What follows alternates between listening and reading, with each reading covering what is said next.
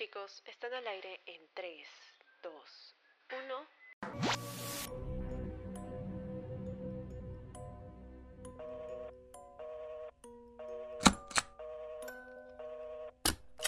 Bienvenidos a Expediente Oscuro, el podcast donde todas las semanas Abelardo y yo abriremos los expedientes de algunos casos de misterio, crimen y terror y los narraremos para que todos ustedes sean conocedores de estas historias que merecen ser escuchadas. Así que, ho, ho, ho, feliz Navidad, Abelardo, ¿cómo estás? Ho, ho, ho. ¿Qué tal? Como es Navidad, creo que mm, no quisiera decir cómo estoy yo, sino esta vez quiero saber cómo estás tú. ¿Qué vas a hacer en Navidad? Bueno, me espera una deliciosa cena navideña familiar con su riquísimo pavo, con su riquisísimo lechoncito, ¿Te, arroz te fue árabe. fácil conseguir el pavo? La última Navidad fue terrible. Sí, eh, fue más fácil que la última Navidad, pero igual no fue fácil, si tengo Uf. que decirlo. Pero sí, eh, Pero- estoy emocionado porque amo comer y Yo amo la también. Navidad porque se come bien. ¿Eres de los que aman el arroz árabe? Uf, el arroz árabe es mi tradición, sí. Sí. Riquísimo. Pero bueno, así que espero que todos los que alguna vez escuchen esto hayan o vayan a pasar una buena Navidad y a comer muy rico y a pasarla juntos en familia, porque la Navidad no es solo el nacimiento de Jesús, sino también es el amor en familia. Así que Claro. Es reencontrarse, listo. ¿no? eh, así y sí es. estoy listo, sí estoy listo. ¿Qué me has traído esta noche, Abelardo? Las noticias por Navidad. No son muchas porque nos espera una bonita Navidad. El clima es, es satisfactorio, las noticias son buenas. Así es. Traje una, una, una caleta como siempre me gustan. Te leo el título. Investigación detectó rastros de cocaína en momias egipcias. Oh, what? Sí, desde antes ya era. Así Claro, como procesada. ¿Tú crees? Claro, ya hecha. Sí, sí, sí. ¿Qué hablas? Qué random. Eso O sea- sí me sorprende porque yo pensé que la cocaína era un invento de los 1800. Hay teorías ya. Y hay dos teorías. Una de que mm, no está probada, pero se dice que la cocaína ya era procesada artesanalmente mucho antes. O sea, en la época de los incas ya tenían como que una precocaína. Ok, ok, ok. Interesante. La otra teoría más rara, más random, es que mm, en los 80 había un futbolista latinoamericano que pasaba cocaína en momias. Sí, Pero bueno, son Ah, ok. cosas. Eso, eso me, me suena un poquito con más sentido, a mí por lo menos. Pero No sé en cuál confiar, las dos se vale. interesantes. Sí. Todo se vale, es verdad.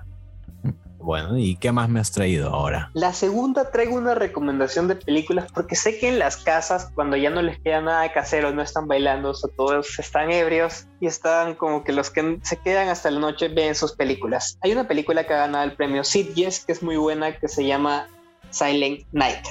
El Es una premio película Sitges como Te dije, Jorge, ese- navideña. fantasía, sí, este, con temática navideña. Oh, genial. Eh, la sinopsis en, en- en resumen es en un mundo po- apocalíptico, un grupo de viejos amigos se reúnen como si no hubiera un apocalipsis y los celebran la Navidad como debe ser. Me gusta, me suena, suena navidoso, pero suena muy diferente a lo que estoy acostumbrado de película navideña. Es entretenido porque el mundo se está yendo a la mierda y ellos en, la- en medio de las conversaciones como que sale esto, sale como que el problema. ok, ok, la veré. Y es, es con actores conocidos, es con... eh, si has visto Watchmen, el que hacía de Ozymandias, es el prota, después eh, la chica de Piratas del Caribe, Ah, ¿qué hablas? Ah, mira. Y mira, está el chivolo es el que sale en Jojo Rabbit. O sea, este es un Ah. elenco de primera. Claro, sí. Oh, qué genial. Entonces, Y ha ganado mejor guion, así que no es cualquier cosa. en el premio Sitges, ¿no? Que sí. Muy buenas pelis, muy buenas pelis. Recomiendo ese, Gracias por las ese festival. recomendaciones para Navidad.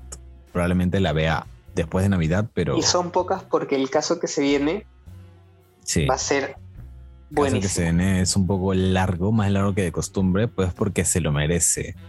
Porque Sí. a- así como la, los las películas navideñas pueden ser un poco entreveradas, la vida de esta mujer eh, Que ha tenido, valga la redundancia, libros, películas, merchandising, todo. Oh, yeah. Todo, todo, todo. Así que sí, está, está, este caso está ahí. Así que pónganse Sí. cómodos, que a continuación abriré el expediente oscuro de Eileen Wuornos, o mejor conocida como la mujer araña.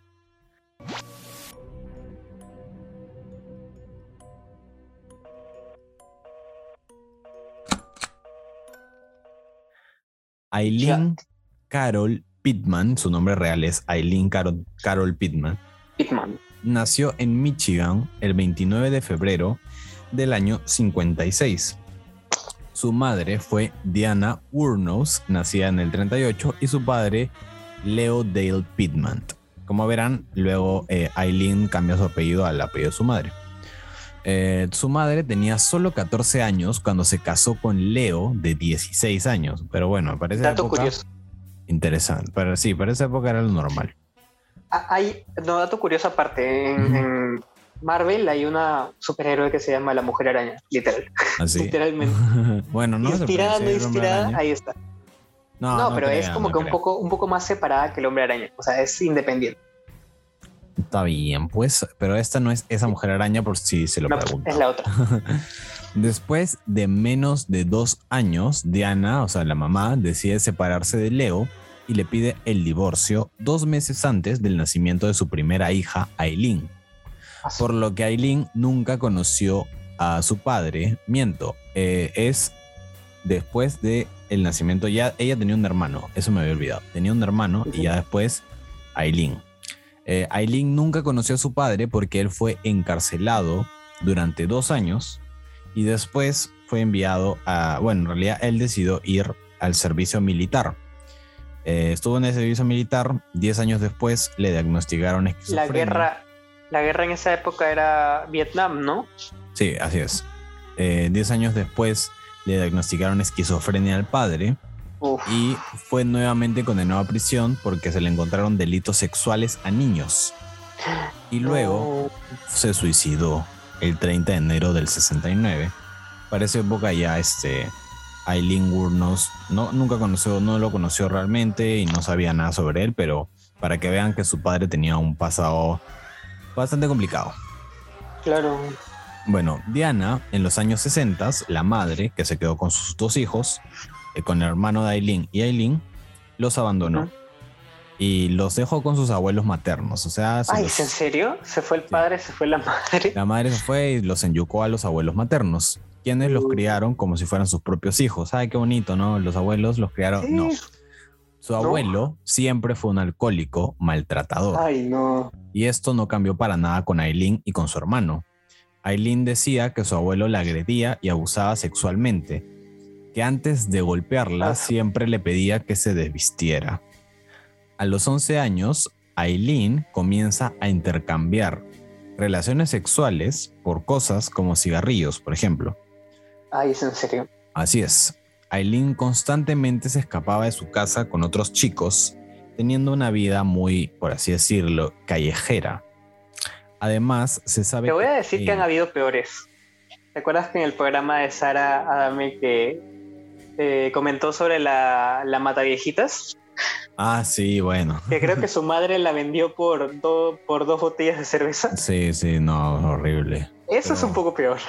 Un poco, pero en realidad ya llegar a este punto en el que está Aileen, eh, maltratada por... Bueno, su madre la abandonó, su padre se suicidó en la cárcel, su abuelo era un abusador. Y bueno, eh, se sabe que Aileen tenía una relación con su hermano muy Oh, no. Que los llevó al incesto, según ella. Eh, bueno, un hombre mayor, esto es una de las cosas que más me impactaron y que peor a la me quedé impactado. Voy a hacer, voy a hacer un, un- un entre, entre cortinillas. ¿Qué opinas de Angelina Jolie y su hermano? ¿Qué, qué pasó con Angelina Jolie y su hermano? Ah, pues se besan, ¿En dónde? ¿En qué? pues eh, públicamente cuando eran más jóvenes. Ala, no, no, no. no. Ah, no, no lo sabías, no lo sabías. No, no tenía Justo idea. cuando ganó el Oscar eh, se besaron y fue como que, wow, ¿qué fue? Pero un piquito o un chape. Así como. Eh, medio chape. Ay, Dios. Bueno, No de los vaya, faltosos, pero sí, sí vaya fue interrupción perturbadora. Sí, puede bueno, ser. Este, este dato que viene a continuación es el que realmente me impactó y que me pareció terrible.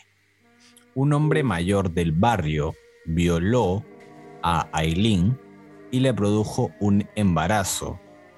Y al Ay. final se entera que este hombre era un cómplice de su abuelo. O sea, su abuelo le había dicho que lo haga. Como para. Ay, tengo a mi, a mi nieta, ¿no? Que es una. Que es una. Así que una callejera. ¿Por qué no vas y tipo te la tiras?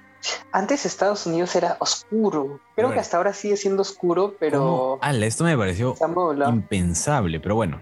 claro. Luego ese niño nació, o sea, Eileen quedó embarazada, el niño nació y lo dieron en adopción y Eileen tuvo un trauma terrible con eso, pero obviamente nadie le brindó ningún tipo de ayuda psicológica, ni familiar, ni de nada, nada. O sea, la pobre niña... Su- supongo que tampoco no tenía muchos amigos como para hablar de No, eso. no, la pobre niña era pro- prostituta desde los 11 años, abusada sexualmente en su casa, violada y embarazada y Solo tenía Un abuelo, ¿no? La, la abuela no, su abuela también, también estaba, pero probablemente el abuelo era un maltratador y la abuela Ah, de las era dos. una sumisa completa, pues, ¿no? Sí, sí, sí.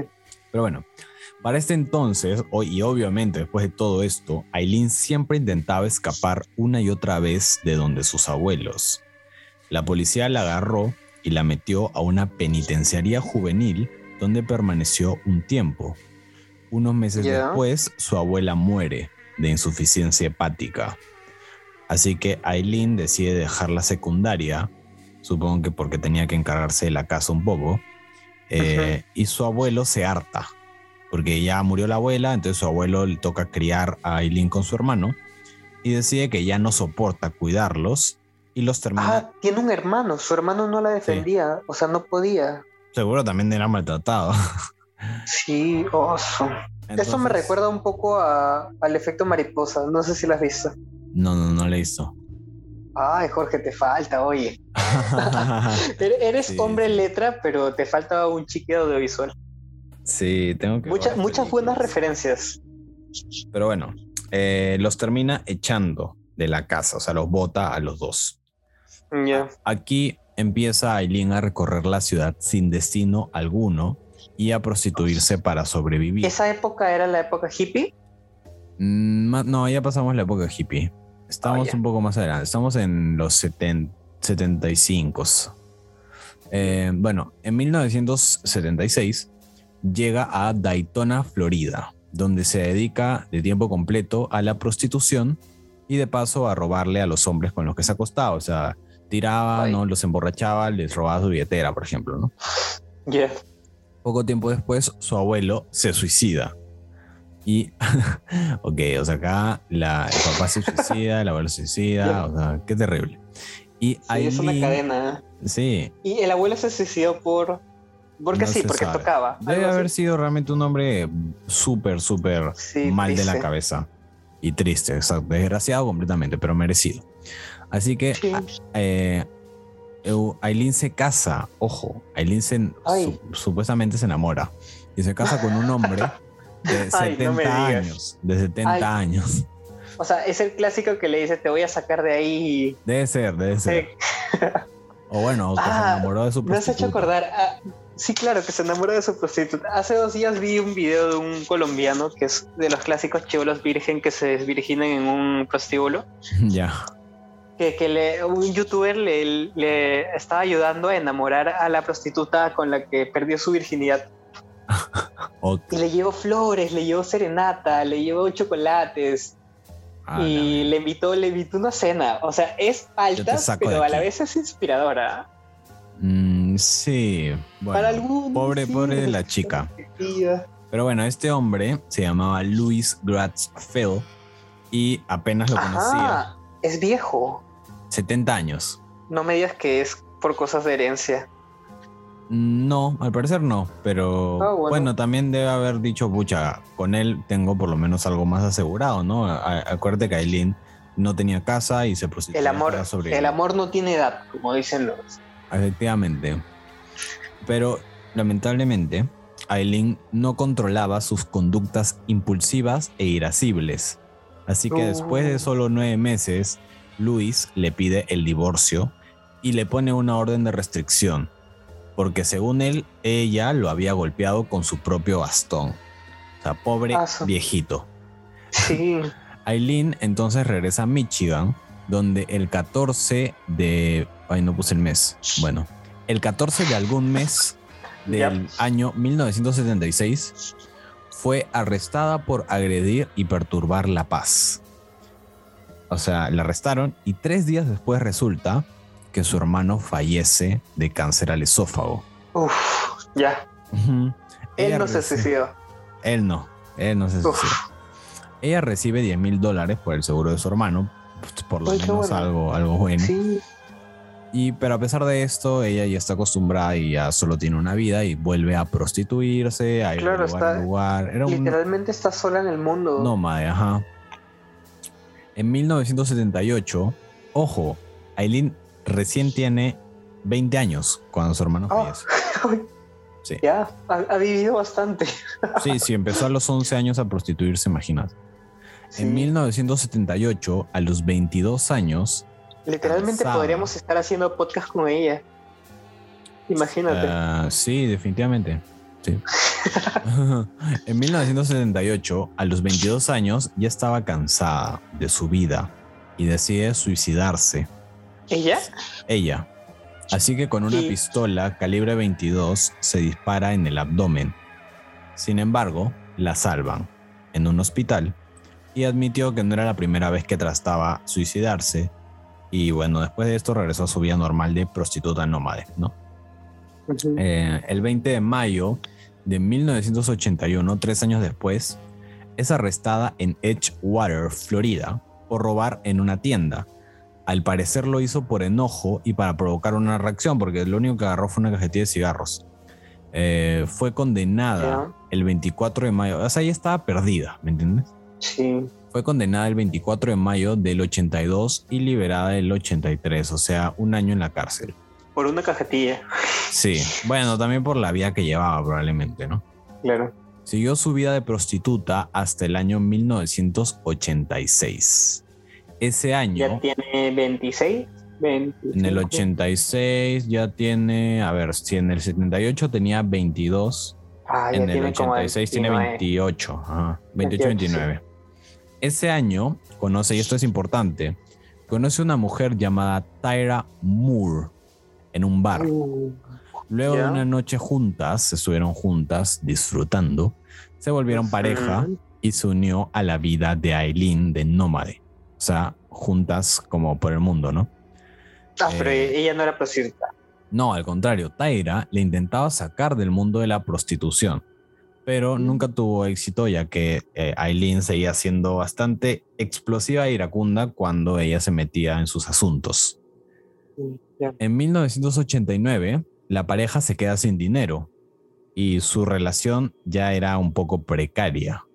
Aileen ya no era considerada atractiva, ya que sus vicios y su estilo de vida la habían llevado a envejecer rápidamente, entonces ya no tenía muchos clientes. La noche de noviembre de 1989, o sea, una noche, mejor dicho, de noviembre de 1989, Aileen se va en un auto con un cliente llamado Richard Mallory, de 59 años, quien era dueño de una tienda de electrónica. A este punto era como que una puta barata, ¿no? Sí, más o menos. En, términos despectivos, sí. Sí. Eh, estacionaron en el bosque y estuvieron bebiendo hasta que Mallory se quedó dormido porque estaba borracho, ¿no? Es aquí que Aileen saca su pistola calibre 22 y le dispara cuatro veces en el pecho. Después envolvió el cuerpo con lo que encontró y huyó en el mismo auto del señor. Eh, esa misma noche le contó a Tyra lo sucedido, a lo que ella no le creyó. Pero después de toda la noche intentando convencerla, Tyra finalmente le cree y deciden mudarse para huir de la situación. Se llevaron el auto y borraron todas las huellas de Aileen y lo dejaron en un lugar lejano para que no lo encontraran. Sin embargo, al día siguiente la policía descubre el auto y dos días después el cadáver de Mallory. Eh, Tyra decide no confesar, o eso dice ella, pensó que no volvería a pasar y que por fin Aileen estaría tranquila porque se había desahogado. Ajá. Como, como hemos visto en Asesinos en Serie, lleva una, pero cuando ya hay dos, ya no para. Creo que mm. sí, sí. ¿no? Pero bueno, evidentemente no fue así. Para Aileen, esto se había convertido en la única parte satisfactoria de su vida. Así que después de Mallory, y lo diré así rápidamente porque no podemos estar diciendo caso por caso, después de Mallory siguieron David Spears, 43 años, trabajador en una construcción, quien el 1 de junio de 1990 se encuentra su cuerpo desnudo a lo largo de la carretera estatal 19 de Florida y le habían disparado seis veces. Después tenemos a Charles Carskadon, de 40 años, trabajador de rodeo, quien el 6 de junio de 1990 fue encontrado en el condado de Pasco con nueve disparos de una calibre 22. O Luego, son muchos disparos. O sea, ella sí, sí lo gozaba, ¿no? Exacto. Luego fue Peter Sims, de 65 años, quien era un marino mercante retirado, y su auto es encontrado el 4 de julio de 1990 en Orange Springs.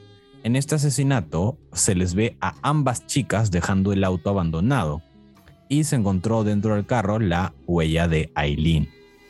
Eh, abandonaron el auto porque se habían chocado, así que chocaron y se fueron corriendo, ¿no? Y los testigos lograron dar descripciones y es gracias a, este, gracias a este accidente que la policía conecta todo. Sin embargo, aquí no pararon porque después sigue Troy Burs, un vendedor de salchichas de 50 años, el cual el 31 de julio de 1999 fue reportado como desaparecido y el 4 de agosto su cuerpo fue encontrado en un área boscosa, le habían disparado dos veces. Y después de él hubieron dos personas más asesinadas cerca a la ruta y con autos desaparecidos o sea, ¿se cambiaban de estado por cada muerte? ¿O siempre no, se, cambiaban de estado, pero estaban avanzando por la misma carretera, por así decirlo. Ah, este ah fue en lapsos muy cortos. Sí, sí. Lo que te he dicho todo ha pasado en... El mismo año. Un mes. Oh, mm, mucho menos. Sí, en un mes. 4 eh, de julio... Ya, métele dos meses máximo. Dos meses, sí dos meses mató, si no me equivoco, he contado a siete o seis personas. Seis, creo. Seis, sí. Así que este era el modus operandi que Aileen había encontrado más acorde con su estilo de vida de prostituta nómade. Eh, no veía ninguna consecuencia de los actos que estaba realizando. Y la policía al atar los hilos eh, se dio cuenta de que había un patrón que apuntaba a la misma persona, por lo que se inició la búsqueda ya no de un asesino, sino de una asesina serial. Después de mostrar sus retratos hablados públicamente, o sea, ya habían hecho retratos hablados los testigos del choque, ¿no? Eh, algunos empezaron a decir que se encontraba en Daytona Beach. Eh, Tyra decide irse con su hermana al norte porque ella alegaba que no tenía nada que ver con lo que estaba pasando y la dejó sola a Eileen. Eh, la policía siguió una pista al descubrir cosas robadas en una tienda de empeño que les permitió sacar la huella digital de Eileen y más o menos así conectaron en dónde se encontraba. Es aquí que el 9 de enero de 1991, Eileen es arrestada en un bar de motociclistas en el condado de Volusia. Después atraparon a Tyra en Pensilvania la policía decidió que lo más sensato, o sea, su estrategia más sensata, era abordar a Tyra para que ella confesara. Y para esto, ella, como buena negociante, pidió completa inmunidad. Entonces, la traición. La, policía aceptó el trato y Tyra llamó a Aileen y más o menos en una llamada fake le dice que la están acosando y maltratando para entregarla, o sea, para decir todo sobre ella, ¿no? Entonces Aileen se siente culpable porque dentro de todo Aileen la quería, ¿no? Eh, y termina aceptando confesar. El 16 de enero de 1991, Aileen confiesa sus asesinatos alegando que todos fueron en defensa propia ante presuntas violaciones. Mm, no lo sé, Rick, no lo creo. El 27 de enero. Ya tenía algo, ¿no? Ya tenía algo. Ah, le había gustado, pues. Ah, sí. El 27 de enero de 1992, Wurnos, Aileen, ¿no? Aileen Wurnos es declarada culpable del asesinato de Mallory, el primerito. Los psiquiatras la diagnostican como inestable mentalmente y con trastorno de la personalidad y trastorno de personalidad antisocial. Perdón, con trastorno límite de la personalidad y personalidad antisocial. Se tenía borderline. Ella Ya. fue sentenciada a seis penas de muerte Uy. después de que diera varias contradicciones en sus declaraciones. Empezó a decir eh, contradicciones sobre cómo los mató, sobre por qué los mató, incluso sobre qué hizo con los cadáveres, así que bueno. Eh, bueno, entonces... Tenía, tenía trastorno de personalidad, podía ser. Es que no, no, no es el trastorno, no tenía trastorno de personalidad eh, múltiple. Ah, tenía otra cosa. Tenía Ah, bueno, bueno. Ah. Y este, bueno, durante su época en prisión eh, se convirtió en hiperreligiosa, o sea, esperando su muerte, ¿no? Se convirtió Claro. en hiperreligiosa y echó Un la clásico. culpa, sí, un clasiquísimo, y le echó la culpa de todo lo que había pasado por haber sido lesbiana y por haber sido prostituta. Eh, ¿A quién? ¿A, a su a Taira? no, o sea, ella dijo, a mí me está pasando todo esto, o sea, esta tentación de matar y eso fue porque Ajá. yo fui prostituta y lesbiana y obviamente eso no está bien visto por la Biblia y bla, bla, ¿no? Ah, ya. Pero bueno, Mucho sentido, ¿no? Pero bueno. no. Recién en el 2002, o sea, como 10 años después, eh, por fin es ejecutada con la inyección letal. Entonces, la pregunta es, ¿fue Eileen Wurnos víctima de las circunstancias? Em, parte de la responsabilidad de estas muertes la tienen las autoridades por no haberla rehabilitado con anticipación, porque acuérdate que ella estuvo varias veces eh, en, en Claro, prisión, en prisión. así, saliendo. Eh, son preguntas que quedan abiertas y que estoy seguro que si sucede un caso similar hoy en día, muchos se levantarían a protestar sobre esto. Y bueno, habiendo dicho esto, cierro el expediente de la asesina en serie y condenada a muerte, Eileen Wurnos, mejor conocida como la Mujer Araña. ¿Por qué? Desde el principio te quiero preguntar por qué.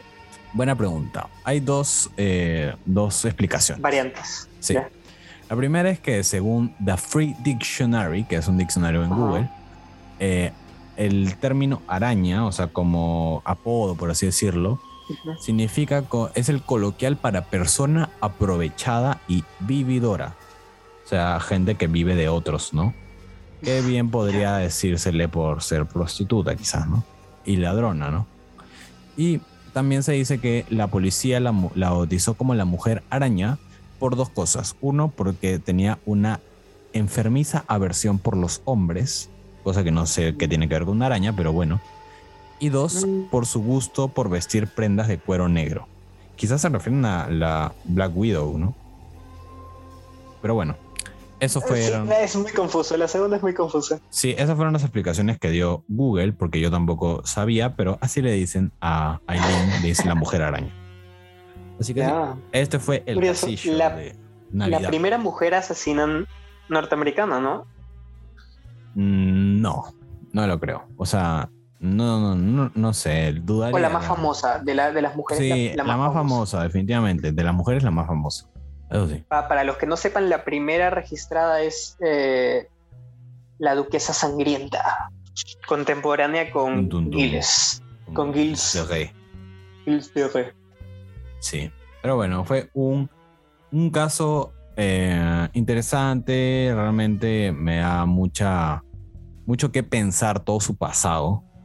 Pero Es un caso oscuro, oscuro. sí. difícil ponerle su parte comedia, pero es interesante. Sí. Así que te deseo, Abelardo, que pases una bellísima y muy bonita Navidad. Y a todos los que alguna vez escuchen esto, espero que hayan tenido una Navidad del 2021 muy satisfactoria y bonita con su familia, amigos, etcétera, o solo, porque también hay gente que pasa Navidad solo. Tú que estás pasando Navidad solo Viajando. y llegaste a escuchar este podcast antes, después o durante Navidad, eh, no te sientas solo, aquí estoy yo, aquí está Belardo y siempre estaremos dentro de tu cabeza contándote las historias más oscuras y misteriosas del mundo. Así que, habiendo dicho esto, no olviden seguirnos en todas nuestras redes sociales, Facebook, Instagram, Spotify, donde sea que escuchen podcast como Antena Oscura. Y les recomiendo que escuchen el episodio anterior, que si no me equivoco es el de... ¿Cuál era? Eh, yo lo sé, es el episodio número 15 Ah, que se llama. Ese es de ovnis. Ah, ya, ya, ya. El caso Anomal, Anolaima, perdón. Ah, caso el caso colombiano Anolaima, de contacto Colombia, sí. extraterrestre de un extraterrestre asesino. Lo voy a poner así, recontra Sí, buenísimo. Así que si no lo han alien. escuchado, pasen por ahí para escucharlo. Y hasta la próxima. Hasta Casos luego, curiosos. Así cerramos el año. Bien, hasta la próxima. Hasta la próxima.